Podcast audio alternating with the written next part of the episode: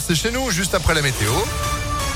Et puis l'info avec Sandrine Ollier. Bonjour Sandrine. Bonjour Phil, bonjour à tous. À la une, un peu d'optimisme. Une sortie de la pandémie de Covid-19 pourrait se profiler en Europe. C'est en tout cas ce qu'estime l'Organisation mondiale de la santé. Grâce à la vaccination et aux contaminations naturelles dues à Omicron, l'OMS table sur une période de calme de quelques mois après la fin de la cinquième vague, avant peut-être un retour du Covid en fin d'année 2022, mais pas nécessairement le retour de la pandémie. En attendant, aujourd'hui, le passe vaccinal remplace le passe sanitaire pour les plus de 16 ans. Un test négatif ne suffit plus pour aller au restaurant, au cinéma ou dans un bar. Il faut avoir son schéma vaccinal complet. L'actualité, c'est aussi cette attaque ratée d'un fourgon blindé devant la justice. À partir d'aujourd'hui, huit accusés sont jugés devant la cour d'assises du Rhône pour ce guet-apens tendu à des convoyeurs de fonds à Saint-Chamond dans la Loire, les Grillé. Oui, on est le 25 septembre 2017. Peu avant 7 heures, le commando de huit braqueurs surarmés réussit à coincer le convoi de la société Proségur. Le fourgon se retrouve alors bloqué entre deux berlines, mais il parvient à forcer le barrage et à se réfugier au commissariat de police pour protéger le butin. C'est alors que les malfaiteurs ouvrent le feu dans les rues de Saint-Chamond. Des tirs de Kalachnikov en rafale, un impact de balles va même se loger sur la façade d'une école.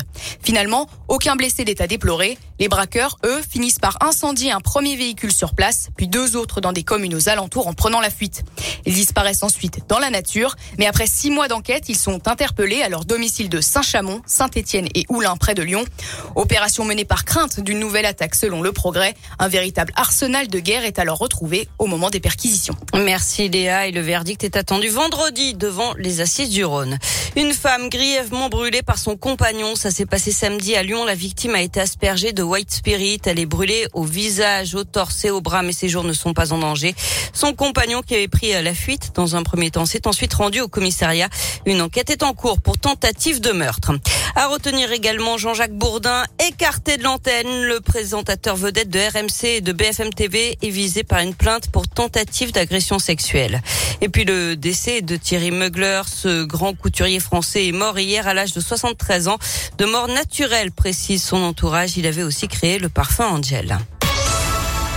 On passe au sport avec du tennis. Elle n'avait jamais réussi une pareille performance. Alizé Cornet a décroché son ticket pour les quarts de finale d'un grand chelem ce matin. La Française, 61e mondiale, a sorti en 3-7 l'ex numéro 1 mondial, la Roumaine Simona Alep, ce matin à Melbourne. Enfin du basket avec la victoire hier soir de l'Asvel sur Rouen, 93 à 83.